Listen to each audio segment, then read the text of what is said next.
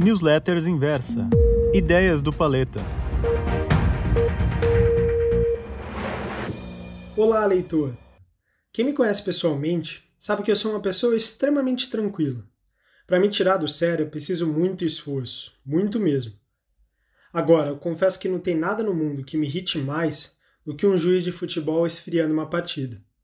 Sabe aquela pausa para hidratação quando um time emplaca duas bolas na trave? Ou aquelas faltas picotadas a cada trombada no meio do campo? Fazem isso, claramente, para não se complicar no jogo. É sempre mais cômodo abaixar a temperatura do jogo e deixar ele naquele chove no molha, levando a probabilidade de gols e jogadas polêmicas para próximo de zero. Na bolsa de valores, essa temperatura tem um nome: volatilidade.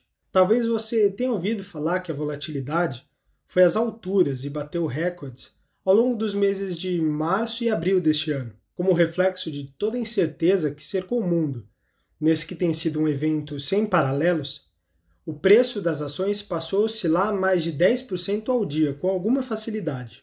Assim como no futebol, quando a temperatura no campo aumenta, maiores as chances de fazer ou tomar um gol. Quem soube se aproveitar da volatilidade em alta e partiu para cima do adversário, conseguiu extrair ótimos retornos, sem dúvida, sabendo, por outro lado, do risco de um contra-ataque. Em relação ao momento atual do mercado, a minha percepção é que chegamos naquela parte chata do jogo. É como se aquela correria dos primeiros minutos do jogo tivesse passado e os dois lados voltam a se estudar com calma, trocando bola entre a linha de zagueiros. Na representação que eu trouxe na versão em texto dessa newsletter, eu mostro que desde março a volatilidade do índice Bovespa, o principal índice de ações do Brasil, não fez outra coisa senão cair. A volatilidade média anualizada das ações nos últimos 100 pregões caiu agressivamente nas últimas semanas, ainda que acima da média histórica dos últimos 10 anos, próxima a 24% ao ano. Olhando para um espaço mais curto de tempo, o movimento é ainda mais nítido, com a volatilidade dos últimos 10 pregões em 20% ao ano, abaixo da média dos últimos 10 anos. Isso equivale a dizer que, após sofrer com as fortes quedas desde fevereiro, e praticamente recuperar as perdas em 2020 nos últimos meses, os investidores percebem essa queda de temperatura e aproveitam para colocar essa forte alta recente no bolso. Esse movimento técnico de curto prazo atrapalha, obviamente, o movimento de ajuste de precificação em setores que foram demasiadamente punidos pela crise, como o setor de bancos, e aqui eu estou me referindo aos grandes bancos, que ainda acumulam mais de 30% de queda no ano.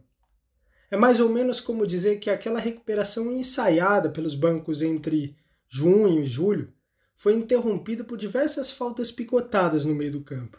Votação do teto de juros no Senado, resultados trimestrais ainda pressionados pela crise e por aí vai. O que eu quero dizer é que acredito que estamos diante de uma boa oportunidade para você reforçar o seu portfólio de ações com bons ativos, ainda bastante descontados. Mas isso não significa necessariamente aumentar a sua exposição em bolsa. Eu sugiro sempre que você carregue apenas uma parcela que você esteja disposto a assumir riscos. Com eleições norte-americanas no radar e também diante do risco de aumento dos índices de inflação acima do esperado pelos bancos centrais em todo o mundo, eu acredito que a volatilidade encontre dificuldade para ceder de onde nós já estamos. E lembre-se, o mercado está longe de ser uma partida de mata-mata, a não ser, claro, que você esteja alavancado. Está muito mais para um campeonato de pontos corridos. Por isso, o importante é somar pontos.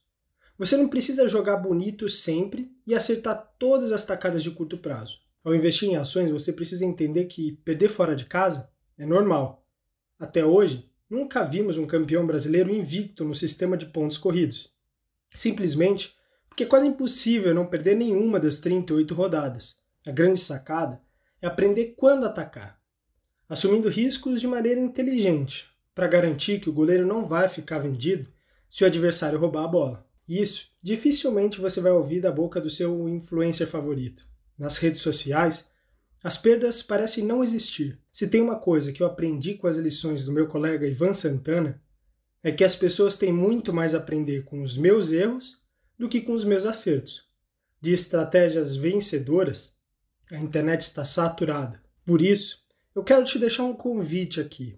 Se você quer aprender como eu concilio a minha estratégia de investimento em ações entre horizontes de curto e longo prazo, eu te convido a assistir uma série especial de três vídeos gratuitos.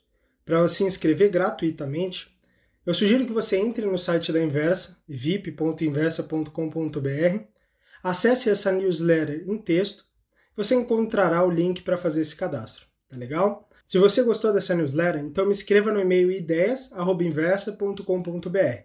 Um abraço e até a próxima.